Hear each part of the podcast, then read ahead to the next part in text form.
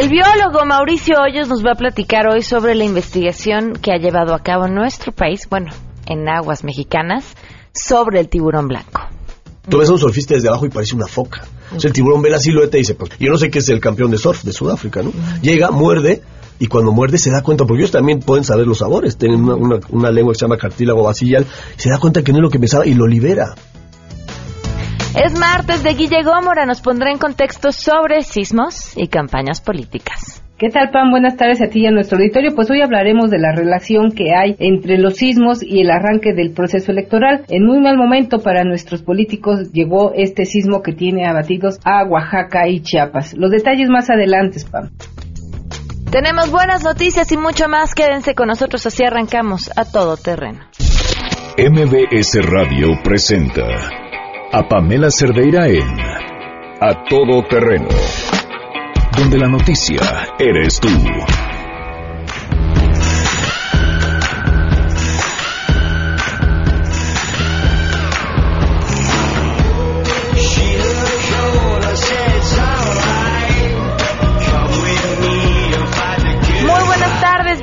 Bienvenidos a Todo Terreno. Muchísimas gracias por acompañarnos en este martes 12 de septiembre del 2017. Soy Pamela Cerdeira, los invito a que se queden aquí hasta la una de la tarde. Tenemos muchas cosas que comentar, que compartir. Lo más importante siempre es contar con su opinión. El teléfono en cabina 5166125. Además tenemos el WhatsApp para que nos manden sus mensajes 5533329585. A todoterreno arroba mbs.com es la dirección de correo electrónico por si nos quieren escribir. Y en Twitter y en Facebook en donde me encuentran como Pam Cerdeira. Vamos a arrancar con la información. Saludo a mi compañero René Cruz.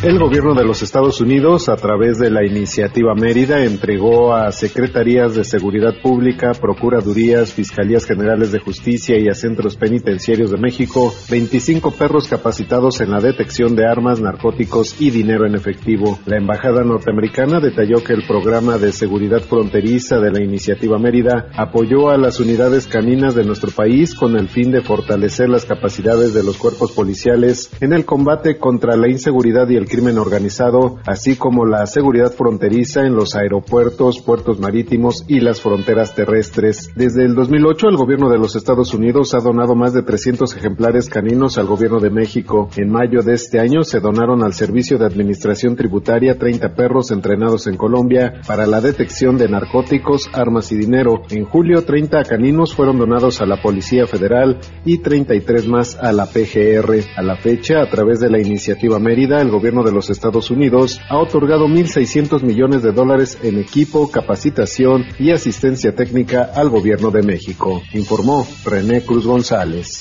El jefe de gobierno de la Ciudad de México, Miguel Ángel Mancera, indicó que en el país hay 330 mil policías, de los cuales el 30%, es decir, 80 mil, se ubican en esta capital, de ahí la necesidad de formar a más elementos. En la ceremonia de graduación de elementos de seguridad anunció que el Instituto Técnico de Formación Policial se convirtió ya en la Universidad de la Policía de esta capital. Vamos a escuchar. A partir de hoy es la Universidad de la Policía de la Ciudad de México. Así que quiero felicitar al secretario y a todo el equipo de este instituto por la transformación. A partir de hoy, reconocida oficialmente ya como la Universidad de la Policía de la Ciudad de México. Mi agradecimiento a la Universidad Nacional Autónoma de México, a la UNAM, por todo el acompañamiento y también a la Secretaría de Educación Pública del Gobierno Federal. También reconoció los elementos caídos en su labor y destacó que ahora apoyan en temas como desastres naturales, como son las lluvias y el sismo que se han registrado en las últimas semanas en la Ciudad de México. Por último, hizo alusión a la entrega de equipamiento, entre ellos 18 patrullas, 6 camionetas, 2 vehículos blindados, 20 radares preventivos, 300 equipos antimotines y 212 mil uniformes, pero no mencionó el incremento de la inseguridad en esta capital. Reportó Ernestina Álvarez Díaz. Desde este martes operan con normalidad las guarderías para atender a los hijos de las madres trabajadoras en Oaxaca y Chiapas, informa el Instituto Mexicano del Seguro Social. En Chiapas las actividades se reanudarán en 12 de 13 guarderías que tiene el IMSS, donde atiende a 1.359 niñas y niños. La estancia infantil de Arriaga registró daños en su estructura y permanecerá cerrada hasta nuevo aviso. En Oaxaca reanudarán actividades las 15 guarderías que tiene el IMSS, en donde atiende a 1.949 menores derechohabientes, informó Rocío Méndez.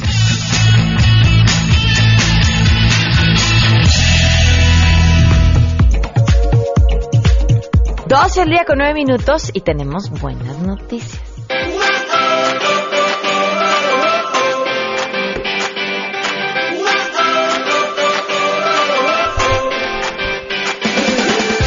Un grupo de científicos de la Universidad de Texas en Austin desarrolló una mm, herramienta que cuenta con tecnología de vanguardia capaz de identificar de manera rápida y precisa el tejido canceroso durante las cirugías. Se llama MassPec, es este instrumento similar a una pluma común y corriente que puede proporcionar a los cirujanos información precisa hasta 150 veces más rápido que las herramientas que existen sobre qué tejido cortar o conservar. El método actual para establecer el límite entre cáncer y tejido normal durante la cirugía es lento e inexacto, según dice la revista de divulgación Sinvestav y el, del Sinvestav, perdón, y del Instituto Politécnico Nacional. Durante la etapa de experimentación de este instrumento, los científicos de la Universidad de Texas realizaron pruebas con tejidos extraídos a 253 pacientes. El MaxPec tardó 10 segundos en dar con especialistas eh, el dar a los especialistas un diagnóstico del 96% de exactitud, mientras que el análisis tradicional puede tardar hasta 30 minutos, lo que representa además pues un riesgo de infección para el paciente. Ofrecer al paciente una cirugía más precisa, más rápida y más segura es algo que queremos hacer, según comenta el coautor de este estudio, James Sulliburg. Pues sí, sin duda, sin duda son buenas noticias. Y dice esta tecnología hace las tres cosas, pues nos permite ser mucho más precisos sobre qué eliminamos y qué dejamos atrás. Pues bien, bien por este dispositivo y ojalá su pronta puesto en práctica y, y, de uso comercial, ¿no? Pero luego también en el tema de la medicina, el proceso para que se empiece a usar es lento y después hay otro que yo creo que lo conocemos perfectamente todos, lo caro que resulta el acceso a la salud. 12 con 11 minutos. Vamos a ir a una pausa y continuamos a todo terreno. Más adelante, a todo terreno. Vamos a platicar con Mauricio Hoyo y la investigación que ha hecho en nuestro país sobre el tiburón. Tú ves a un surfista desde abajo y parece una foca. O sea, el tiburón ve la silueta y dice, pues yo no sé qué es el campeón de surf de Sudáfrica, ¿no? Llega, muerde, y cuando muerde se da cuenta, porque ellos también pueden saber los sabores, tienen una, una, una lengua que se llama cartílago basillal, se da cuenta que no es lo que pensaba y lo libera.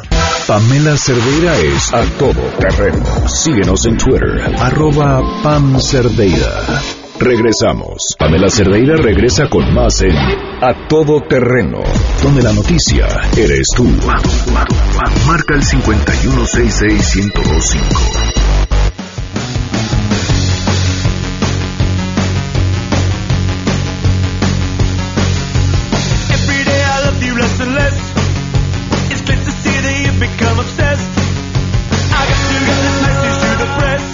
Continuamos a todo terreno. Gracias por seguir con nosotros. Invitadas a los que tenemos el día de hoy. Mauricio Hoyos, eh, biólogo mexicano, autor de un libro eh, sobre el tiburón blanco, del que vamos a platicar más adelante. Bienvenido. Gracias por estar con nosotros. Muchas gracias por la invitación. Y Georgina Sad, de la Alianza WWF, Telcel es la Alianza, ¿verdad? Sí, gracias por acompañarnos. Muchas gracias. Georgina, digo, les cuento de volada y, y para que pongan todavía más atención a esta entrevista, porque yo tuve la oportunidad de conocer a, a Georgina hace como unos 3, 4 años en un viaje al que me invitaron a, para nadar con el tiburón ballena, en compañía de biólogos, en compañía de gente que, que ama.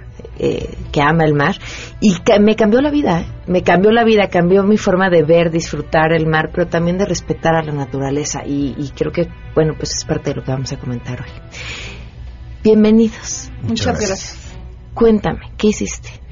Bueno, este libro, bueno, la inve- investigación comenzó en 2003. Y a partir del 2009 pensamos en hacer algo para que la gente pudiera tener acceso a esta información.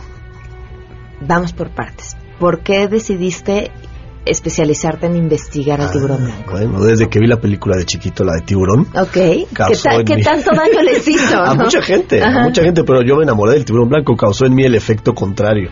Entonces yo dije, le tengo que dar una segunda oportunidad a ese animal y dediqué mi vida a- al estudio de esta especie. Ok. Y entonces desde que iniciaste la carrera, lo tuyo en mente era el tiburón blanco. Desde niño, todos mis juguetes eran tiburoncitos, entonces decidí qué hago, pues tengo que ser biólogo, hice la carrera en la Facultad de Ciencias de la UNAM Ajá. y maestría doctorado en La Paz en el Centro Interdisciplinario de Ciencias Marinas del Instituto Politécnico Nacional. Y cuando comienzas esta investigación, ¿qué tanto se sabe y qué tanto querías descubrir?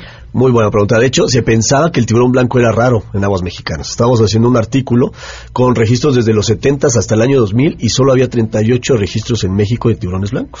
De repente nos encontramos con que Isla Guadalupe es el mejor lugar no solo de México, sino de todo el mundo para ver a este magnífico animal.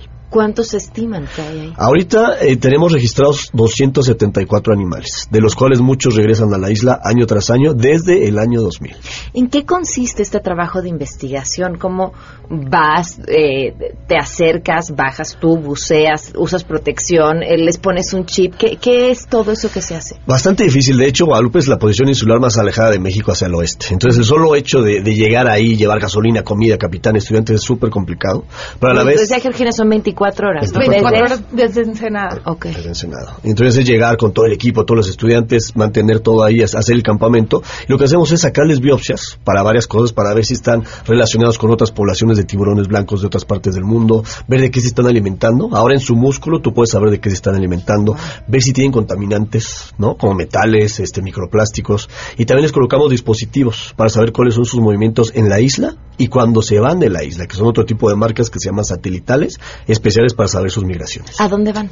Ahorita hemos visto que se pueden ir hasta Hawái, 3.800 kilómetros hacia el oeste, y todo esto viene en el libro, ¿no? Se ¿Cu- pueden ir. ¿Cuánto vive? Yo sé que quieres que compremos el libro, lo leamos, pero te tengo aquí enfrente y no puedo evitar preguntarte Sí, cosas sobre sí, el tiburón. ¿Cuánto sí. vive un tiburón? Se pensaba que 30 años, pero ahorita ya con los métodos y con la tecnología podemos saber que llega hasta los 73 años de edad, un tiburón blanco. Ok. ¿Y, y qué más encontraste? En, en, en- decías, analizamos si tienen contaminantes, ¿los tienen? ¿Qué tan afectados Sí, están? desgraciadamente mercurio, ¿no? Niveles altísimos de mercurio. De hecho, para que tú te puedas comer a, a un pez, tiene que tener 0.5 partes por millón de mercurio para que no te vaya a afectar, y en los blancos han encontrado hasta 6 partes por millón. ¿A qué se debe? A, to- al- a los seres humanos, a la contaminación que generamos nosotros. Ok. Y que comen de las presas, ¿no? Que se alimentan. ¿De qué se alimenta el tiburón blanco? Principalmente, igual hemos visto que elefante marino del No- norte. que no es de surfistas. Exactamente, exactamente. Eso es muy muy importante. No de seres humanos. Su presa predilecta son, cuando son pequeñitos, de menos de 3 metros, peces y otros tiburones. Al rebasar esta talla, tienen mayores requerimientos energéticos, mamíferos marinos, porque tienen muchísima grasa. Ok. ¿Qué más sucedió en este trabajo de investigación en todos estos años de estarte preparando para hacer este libro? Pues muchas cosas. De hecho, para mí no fue un doctorado en manejo de recursos marinos, fue un doctorado en, en- en encontrarme a mí mismo, en tener mucha paciencia y en seguir mi sueño. No, porque desde niño tenía este sueño y mucha gente me dijo, no, no vas a poder, porque mira que tú eres mexicano. Y no, no, pues lo logré y de hecho ahorita te, te, te digo, es, es el mejor lugar del mundo para estudiar esta especie. Jamás pensé que mi sueño lo iba a, a desarrollar en mi propio país. ¿Cómo es el carácter del tiburón? El ay, es increíble, pero te- sabes qué? que todos tienen su propio carácter. Es como es como los perritos, ¿no? Que tú dices, ah, ese es un perro. No, no, no es un perro. O sea, cada uno tiene su carácter diferente y de hecho tú los puedes identificar sin verlo, solo por ver cómo se está moviendo o, o si es agresivo o si es súper tranquilo. Todos tienen un carácter muy ¿Y tú te metías así al agua? Este, a- Yo he visto hasta siete tiburones blancos sin jaula a la vez. Cuando yo me meto al, al mar para colocar aparatos para detectarlos, y uno, dos, tres, eso sí tienes que tener contacto visual todo el tiempo, porque son depredadores que atacan por emboscada, ¿no? Con que tú tengas contacto visual, los estés viendo, lo bueno de Guadalupe es la visibilidad, es muy buena. Yo no haría esto en Sudáfrica. Porque no se ve bien y el tiburón sabe que estás ahí. Ah, bueno, parece una foca, ¿no? Huele como a foca. Te muere. Ay, perdón, es lo que yo pensaba. o sea, si no te ve, eh, si no ve que lo estás viendo es cuando te ataca. En, en caso, sí. O sea, aquí el problema es, lo, lo- la mayoría de los accidentes tienen que ver con que el- estas surfistas, por ejemplo, ¿no? Tú ves a un surfista desde abajo y parece una foca. O sea, el tiburón ve la silueta y dice, pues parece una foca, yo Es llevo una 11 foca. millones de años en este planeta y yo no sé qué es el campeón de surf de Sudáfrica, ¿no? Llega, muerde y cuando muerde se da cuenta, porque ellos también pueden saber los sabores, tienen una, una- una lengua que se llama cartílago basillal, se da cuenta que no es lo que pensaba y lo libera. Yo he visto cómo se come un elefante marino de 800 kilos y desaparece en 25 minutos o menos. Ok. Platícanos más. cuéntame más de, la mejor anécdota que te sucedió en todo este. Uy, hay muchas, pero la mejor, la mejor de todas fue una, una señora que vino y yo les conté que tú podías este, sacar, si sacabas una foto de un tiburón que no estuviera en la guía, le podías poner el nombre de ese tiburón. Y esta señora llegó con sus fotos, mira, a ver, ¿qué, qué, tiburones son? Para ver si le puedo poner el nombre. Y, eh, no, pues este se llama Shredder, este es Destructor, Lucy. Y de repente se pone a llorar. Y yo, ¿qué pasa? Llega su, su hermano y me dice, perdona, pero su, hijo acaba de morir este, en, en Irak, en Estados Unidos, era un chico de 18 años, el niño más pequeñito de la familia y lo asesinaron en Irak y el niño quería, bueno, el muchacho quería venir a Guadalupe con su mamá, era su primer viaje y no pudo venir por, por esto. Entonces me dice este el, hermano, pues si, ves a un tiburón nuevo le podrás poner el nombre del hijo. yo, claro que sí. Y al otro día veo un bebé de tiburón blanco y le pongo el nombre del niño y este después le digo a la señora y me manda las cenizas de su hijo y me dice, cuando vuelvas a ver este tiburoncito, por favor libera las cenizas este para que pues se puedan meter al cuerpo este tiburón. Lo hice, hice hasta un video acerca de todo esto, se los mandé a ellos y en Navidad se lo pasó a toda la familia. Fue como cerrar ese evento tan horrible de una manera bonita y con un tiburón blanco. ¿Cómo, cómo lo identificas? ¿Cómo sabes la diferencia entre uno y otro? Más allá de lo obvio, ¿no? El ah, tamaño. varias cosas. El tamaño, el sexo, obviamente si es macho hembra, y los patrones de pigmentación del cuerpo. En las branquias, en las aletas pélvicas y en la cola tiene una especie como de huella digital con la cual tú lo puedes identificar. ¿Nunca has sentido miedo? Jamás, jamás de los blancos he sentido respeto todo el tiempo porque estás enfrente pues, de un depredador tope, pero en un medio que no es el tuyo. Exactamente, pero yo he tenido, te digo, a un tiburón lo más cerca lo he tenido son más o menos 20 centímetros, o sea que está aquí, ¿no? Sientes más miedo del periférico. Eh, exacto, me da más miedo manejar aquí en, la Hoy, hoy en día seguramente, sí, sí, sí, con la bola de animales que vamos manejando por allá. Los verdaderos tiburones están aquí en la Ciudad de México. ¿Por qué entonces hay tantas, se toman tantas precauciones? Mira, aquí tenemos unas fotografías de, tu libro de quienes van y bucean con el tiburón, ah, que lo hacen a través de las jaulas. ¿Y qué sucede con el comportamiento de esos tiburones. Es distinto eh, porque están acostumbrados a ver seres humanos, porque saben que ellos los alimentan, porque pues se, han convertido en parte de otra actividad. Sí, bueno, todo en el reino animal para mí es cuestión de actitud. Si tú actúas como una presa, eres una presa. si actúas como un depredador, eh, te vas. ¿Qué pasa cuando un perro te ladra? Si tú corres, ¿qué es lo que hace? Te va a perseguir. Te va a perseguir. En, el mar es lo mismo. Si, tú ves un tiburón, quédate quietecito. Te quedas quieto. Y velo a los ojos. Contacto visual todo el tiempo. No grites, no hagas splash, no, como en la película, no grites. No, no, todo lo contrario, porque si tú gritas y haces movimientos así, el tiburón piensa que te estás muriendo. Le dices, no, soy un lobo marino. Entonces dices, ah, se está muriendo, pues vamos a ayudarle un poquito. No, no, tú tranquilo, relájate, contacto visual, eso es lo más importante. Ok. Este, te preguntaba sobre el comportamiento de aquellos que, que están en zonas donde se acostumbra a bajar en, las jaulas y demás. Sí, todos son muy distintos. De hecho, de hecho, las hembras, las más grandes, que pueden llegar hasta los seis metros y medio, son súper tranquilitas, súper dóciles. Yo prefiero encontrarme con una hembra grande que con un juvenil, porque el juvenil es como un niño, ¿no? O sea, de repente llega el juvenil y me agarra así, me muerde la aleta y quieres, a ver. Entonces, hey, quítate, y son rápidos y miden como dos metros, siendo un chiquito, ¿no? Entonces yo prefiero estar con una hembra de seis metros que con un juvenil. ¿Te jaló alguna vez? La aleta. un día estaba sacando una parte y de repente sentí y dije, es un lobo marino. Y otra vez y volteo y el tiburoncito dando vueltas y yo, ay. Entonces me voy pegadito al fondo y me salgo. Siempre con los juveniles prefiero salirme porque ellos están tratando de ver cuál es el medio, si eres presa o no. Es un niño, está aprendiendo. Entonces ahí tienes que tomar más precauciones. ¿Por dónde te sales? Este, ahí me voy pegadito al fondo, pegadito al fondo, le hablo a mi capitán, yo tengo una máscara con la cual puedo hablar a superficie, le digo, capitán, juvenil, esa es la clave, entonces yo me voy a la costa, él sabe dónde voy a salir y me espera ahí. El libro del que vienen a hablar, que se llama El Gran Tiburón Blanco, Protector de los Océanos, ¿en dónde lo podemos encontrar? Mira, ahorita eh, lo pueden, pueden escribirnos a las páginas eh, de redes sociales de la Fundación eh, Telmex Telcel, de nuestra alianza, y ahí vamos a hacerles llegar dónde pueden conseguir este libro, ya ah, sea de manera física o de manera virtual, porque también pues queremos que nadie se quede sin su libro, ¿no? Ah, Deseamos que todo mundo pueda tener. Y bueno, tenemos cuatro exacto. que nos llamen exacto. al 5166 las primeras cuatro personas que llamen y lo pidan se lo llevan. Te voy a hacer una pregunta que se parece una obviedad, pero el título del libro es eh, Gran Tiburón Blanco, Protector de los Océanos. ¿Por qué es el protector de los océanos? Bueno, ellos mantienen en equilibrio las poblaciones de sus presas. Si tú quitas, por ejemplo, a los leones de África, ¿qué pasa? No? Todas las, cebras empiezan a acabar los pastizales y no solo se afecta a las cebras, sino a los ñus y a otras especies. Es lo mismo el papel de los tiburones, pero en los mares. Mantienen el equilibrio del ecosistema marino. Edgar Mauricio, muchísimas gracias. Georgina, gracias por habernos acompañado.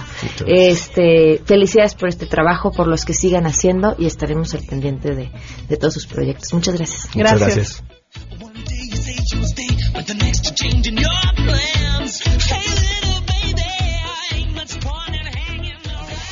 Si tienes un caso para compartir, escribe a todoterreno.mbs.com. Pamela Cerdeira es a todoterreno. En un momento continuamos. Estamos de regreso. Síguenos en Twitter, arroba Pam Cerdeira, todoterreno, donde la noticia eres tú. Continuamos. En contexto. En contexto. Periodismo de opinión con Guillermina Gómora. A todo terreno.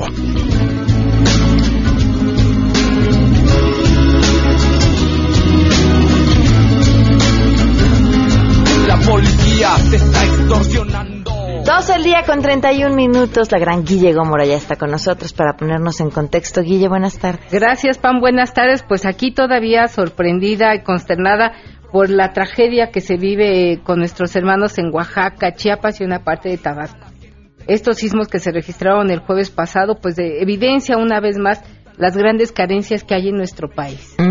No solamente eh, de, de, nivel eh, económico, sino también social, como decía o ha dicho una y muchas veces el gobernador de Oaxaca, lo que se cayó no solo es la casa, ¿no? Se cayó el sueño de esa familia, el patrimonio de esa familia, porque pues una casa al final del día viene siendo una cuestión aspiracional que cada uno de nosotros tenemos, pues incluso como un eh, gesto, una, una sensación de seguridad, claro, de, tu seguridad, ¿no? De, tu patrimonio, de, el decir, bueno, si, si algo sucede, por lo menos un techo tenemos. Sí, sí, sí, y, y es lo que uno busca y, y, va construyendo y hoy lo que se cayó no fue un inmueble, no fueron los tabiques, se derrumbó tu sueño, porque a veces una casa representa el sueño de toda una vida de la gente productiva, claro. o la herencia de los padres a los hijos o de los abuelos, ¿no? Uh -huh. Y hoy vemos esto que está pasando en Oaxaca y que coincide lamentablemente con el arranque del proceso electoral para el 2018. Eso, eso es, Guille, yo, yo veía las respuestas y me preguntaba, ¿es la coincidencia con el proceso electoral o de verdad somos de esa calaña? Porque lo que se ha visto ha sido desastroso. Sí, ha sido desastroso. Eh, desastroso en cuanto al manejo que se uh -huh. le está dando a la ayuda que va para los damnificados.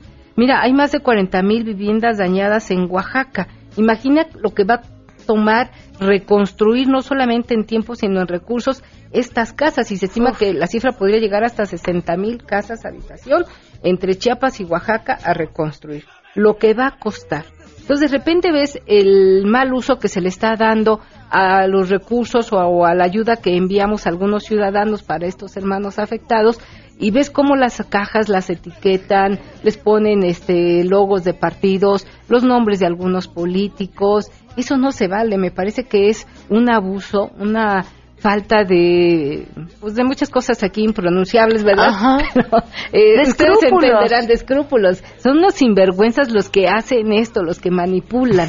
La gente que, que, que va solidariamente, que aporta unas latas de atún, agua, en fin, sopa, cobijas, pues no se vale que llegue otro Vival y le ponga una etiqueta del partido o de algún político, pues para aparecer como el benefactor en un momento de tragedia. Y bueno, te decía, ¿por qué mi relación que hago hoy entre los sismos y las campañas? Porque justo arranca el proceso electoral y se ha cuestionado mucho los recursos que se habrán de destinar para este proceso, que es el más grande en la historia de nuestro país. Pero estamos hablando de recursos que maneja el Instituto Nacional Electoral. Solicitó un presupuesto de 25 mil millones de pesos. Uh. 25 mil millones, claro, estos dice eh, que de estos 25 mil, 18 mil 256 serán para el gasto operativo del instituto, 18 mil millones de pesos para el gasto operativo del instituto. Y de ahí, estos de también de estos 25 mil, 6 mil 788 millones para el financiamiento a los partidos. A mí me gustaría ver que un partido justo en este proceso electoral dijera, de lo que a mí me va a tocar como prerrogativas va tanto para la reconstrucción en Oaxaca y en Chiapas. Ya hay varias propuestas, eh, bueno, desde la sociedad civil pidiendo que eso suceda y te preguntaba, eh, ¿será factible? Yo creo que es factible desde el momento justo en que también coincide que se está eh, discutiendo, se entregó la semana pasada, el paquete de egresos e ingresos para el 2018. Uh -huh. Yo creo que ahí los diputados, si asumen el compromiso o como van y se venden en campañas de representantes del pueblo, pues bien podrían contemplar en este presupuesto de egresos para el 2018 pues una cantidad suficiente para ayudar a estos afectados por los sismos de Oaxaca y Chiapas. ya sea en eh, que se contemple en el presupuesto de egresos, en el Fonden o en alguna otra institución, o bien al INE le digan, sabes que no te vamos a dar tus 25 mil millones de pesos que nos estás pidiendo, porque hoy necesitamos reconstruir y apoyar a estos ciudadanos.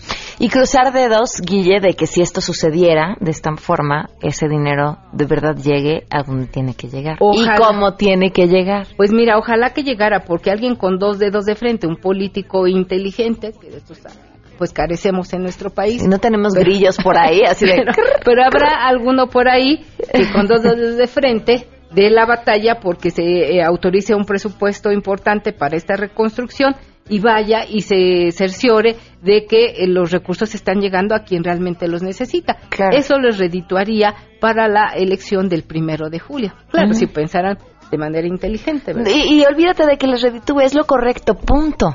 Bueno, si lo quieres ver como un acto de, de interés político. Sí, que porque porque para ellos así es Porque, todo, sí, todo el porque en política no hay amigos, hay Ya sé, intereses. Sí, claro. Entonces, si ellos fueran inteligentes, insisto, pues procederían de esta manera, primero para aprobar un presupuesto de egresos para 2018 donde se contemplen los recursos para ayudar a estos ciudadanos y después, pues garantizar y verificar que se hiciera un buen uso de estos recursos y llegar, insisto, a quien más lo necesita. Mira, tan solo en este año lo que nos queda de presupuesto no alcanza ni para reparar el 5% de las viviendas dañadas lo que nos queda de presupuesto del 2017. Entonces, el, el gasto va a ser enorme y hoy se requiere no solamente la solidaridad de enviar víveres, sino de destinar recursos y de que estos lleguen a quien más, insisto, lo necesita ahora. Sí, en, en- en muchas ocasiones el, el donar el dinero, o sea, el depositar, eh, resulta hasta un poco más efectivo que, que llevar los víveres. Que también lleven víveres, ¿no? Toda la ayuda Sí. siempre es Sí, siempre es buena, todo suma. La- eh, simplemente por una cuestión de logística. O sea, si yo voy y compro 10 botellas de agua y la llevo, esas 10 botellas de agua tendrán que transportarse hasta Oaxaca y todo eso implica operativamente un costo, tiempo, dinero y demás. Si yo deposito esa cantidad en una cuenta de banco, este se va a destinar uno en teoría, para lo que más falta haga, y, y dos, pues eh, el traslado y el transporte es mucho más sencillo, ¿no? Sí, claro, se, claro, se consiguen los recursos cerca de la zona donde se necesita. Exactamente, bueno, lo vimos la semana pasada, el fin de semana, volcó un camión en la carretera México-Puebla y la gente, en lugar de ir a ayudar y, y- y sabían que, eso, que, que esa carga que llevaba el tráiler era para los damnificados de, de Oaxaca y Chiapas y se lo estaban robando. O sea, eso es carecer de todo escrúpulo, de todo sentimiento de solidaridad, o sea, no se vale pues que sucedan este tipo de cosas, así como no se vale que las despensas les peguen etiquetas, insisto, de un partido o de otro político. ¿Te acuerdas cuándo fue ese desastre natural en nuestro país que empezamos a poner recados en lo que la gente donaba? Te invitaban a que pusieras un mensaje de apoyo así de estamos con ustedes. En parte, claro, porque debe ser, ¿no? Una forma de, de decir, bueno, aquí Sí, estoy. aquí estoy. Pero además, para evitar que eso que se estaba donando después fuera utilizado con una etiqueta de alguien más. No, no recuerdo ahora con precisión. Eh, una cosa similar, sí, lo tengo muy presente, se hizo cuando los sismos del 85, pues para que esa ayuda que estuviera llegando tuviera rostro y tuviera unas palabras de aliento para Ah, quien ok. había caído en desgracia. Eso sucedió también en el 85. Me parece que es una idea que bien podría retomarse luego de lo que estamos viendo eh, que está sucediendo con la ayuda que se envían de diversas partes de la República hacia estos estados afectados. Así es, pues a seguir ayudando. A seguir ayudando, por favor. Y pues que ojalá que los políticos hagan su trabajo en lo que es el presupuesto de egresos y los partidos pues de verdad se comprometan con quienes habrán de ir a votar a las urnas el próximo 1 de julio. Claro, porque además, a ver, no les estamos pidiendo ningún favor, que quede claro que de lo que se está hablando aquí es que ese dinero, que es nuestro, porque viene de, de nuestros impuestos, Impuestos, sí. este, que queremos hoy, estamos como ciudadanos pidiendo que se utilice de otra forma. Pues sí. Y lo correcto sería que nos escucharan, porque son nuestros representantes. representantes. Pues y así se, insisto, se van cuando van buscando el voto, se eh, arrogan la etiqueta de decir soy el representante del pueblo. Pues Ajá. hoy queremos que lo hagan efectivo. pues sigue tu columna. Mi columna se llama Mudanzas Políticas, está en diarioimagen.net, ahí los invito a conocer a los políticos camaleónicos que pues con tal de no dejar de vivir del presupuesto, pues se cambian de camiseta como de calcetines. Así es. Muchas gracias, Guille. Gracias a ti, Pam. 12 con 41. Vamos a una pausa y volvemos. Si te perdiste el programa A Todo Terreno con Pamela Cerdeira, lo puedes escuchar descargando nuestro podcast en www.noticiasmbs.com. Pamela Cerdeira está de regreso en A Todo Terreno. Únete a nuestra comunidad en facebook.com, diagonal Pam Cerdeira. Continuamos. Recomiéndanos un libro en A Todo Terreno.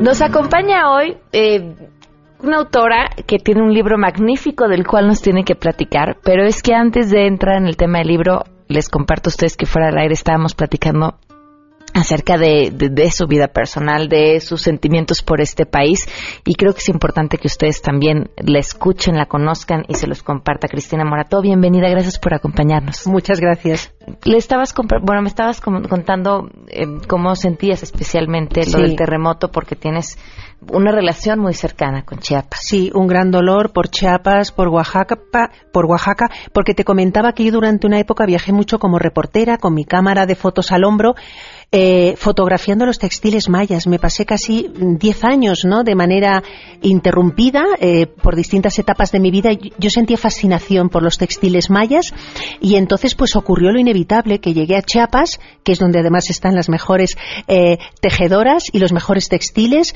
Visité la aldea maya de Cinacantán me quedé enamorada de los huipiles que allí elaboraban las artesanas y lo que te comentaba un poco de récord, que yo que tengo mucho sentido del humor, dije, desde luego, si algún día me caso, será en una iglesia como la de Cinacantán ocurrió que entonces no tenía novio eh, a la vista, pero bueno, llegó el novio, llegó el pretendiente y llegó el marido, porque llevé a mi marido, que él es cordobés, eh, él es cordobés de, España, y nos casamos en, la iglesia de Cinacantán por todo lo alto.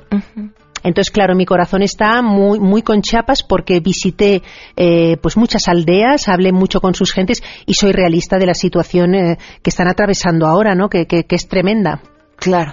Ahora vamos a hablar acerca de tu novela. También, este, así como te enamoraste de los textiles mayas, también eh, supongo sucedió lo mismo con la historia de esta mujer. Eh, soy, soy de tendencia apasionada. Creo que, sin pasión no puedes hacer nada en la vida. y creo que tú lo sabes.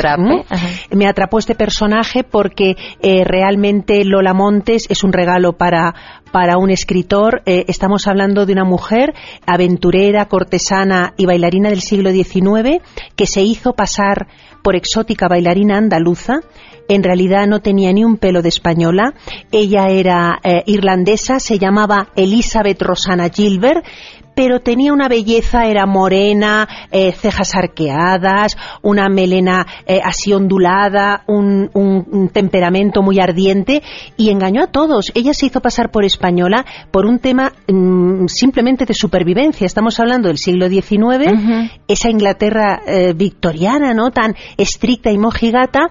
Ella tiene 20 años, se ha divorciado, está sola, no tiene dinero y entonces una conocida actriz en Londres Londres, inglesa, le dice, con tu físico tú podrías triunfar eh, bailando flamenco en los escenarios. Y, ella pues se lanzó sobre todo por un tema de, que necesitaba dinero, ¿no? Sin ser tampoco la gran bailarina. Esta es la gracia, o sea, la gracia es que Lola Montes no solo no era española, hablaba muy mal español, ¿eh? parece ser que hablaba más francés que español, tú escucha que es que la historia tiene tela, resulta que tampoco baila flamenco bien, las castañuelas las toca que es un desastre, según decían, pero ella salía al escenario, y se lo creía, se, lo creía, se contoneaba, era muy sensual, era una mujer muy bella para la época porque tenía además unos ojos azules muy llamativos para una mujer morena en aquella Inglaterra.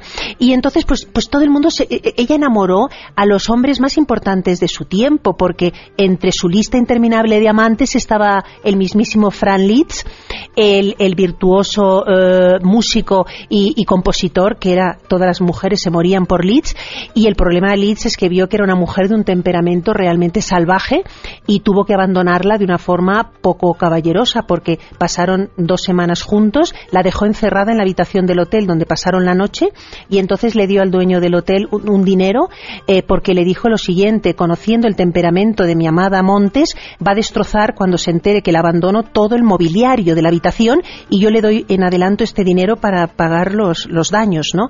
O sea, una mujer tremenda.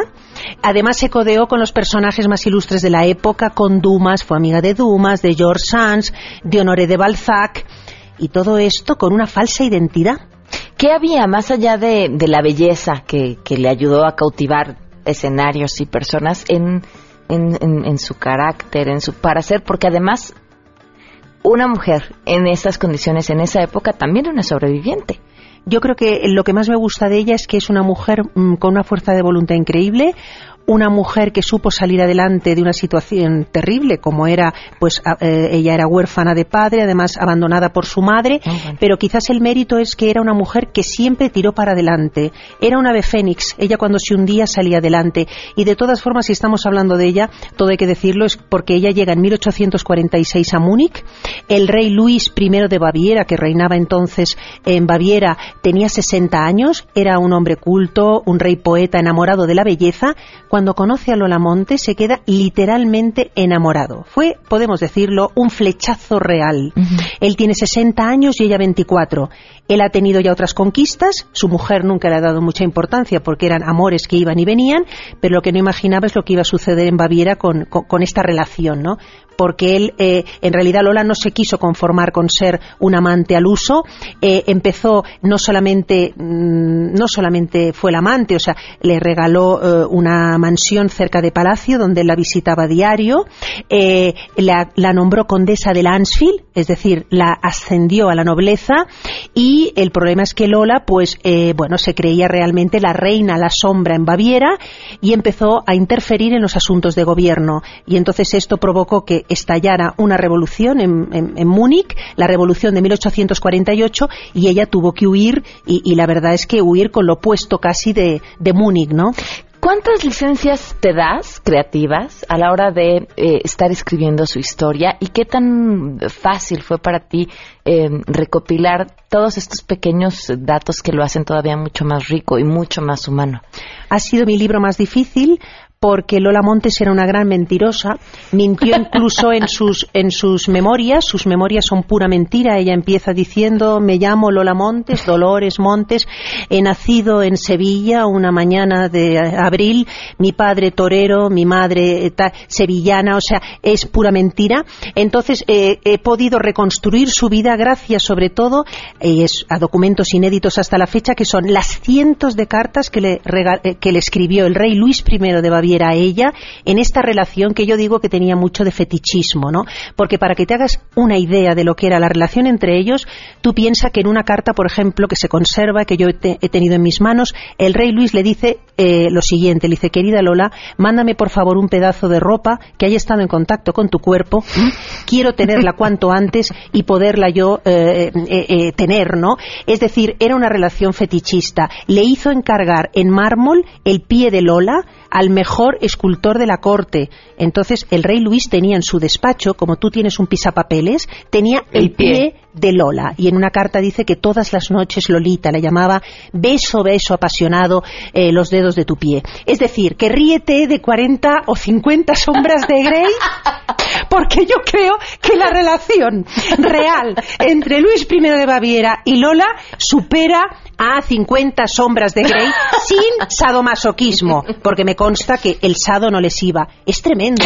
De hecho, mira si hay una carga erótica tan fuerte que yo como investigadora, a mí no me han dejado acceder, la casa Wittelsbach no me ha dejado acceder al correo privado, es decir, yo he podido como periodista acceder a las cartas que Lola le respondía a él o le escribía a él. Pero no las que... Eh, las de él, solamente dos o tres, muy, muy tal. Pero todo el grueso, que qué pena, de todos los pensamientos, todo lo que él le decía, las respuestas, mm, eh, están en los archivos secretos de la casa Wittelsbach. ¡Wow! Pues hay que leer a, Cristina Morató, Divina Lola, es el nombre de este libro. Eh, bueno, vamos a disfrutarlo. Ya te he dejado picada. Ya, picadísima, Cristina. Además, qué gusto conocerte. Muchísimas gracias por, habernos acompañado. Nos vamos. Gracias por habernos acompañado. Los espero mañana a las 12 del día todo terreno. Soy Pamela Cerdeira y se quedan en mesa para todos.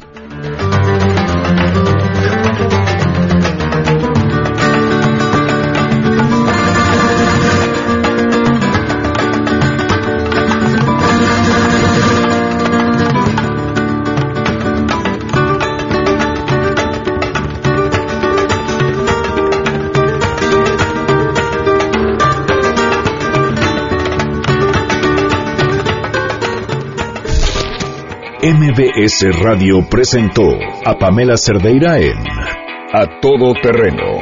Te esperamos en la siguiente emisión, A Todo Terreno, donde la noticia eres tú. MBS Radio, en entretenimiento, estamos contigo.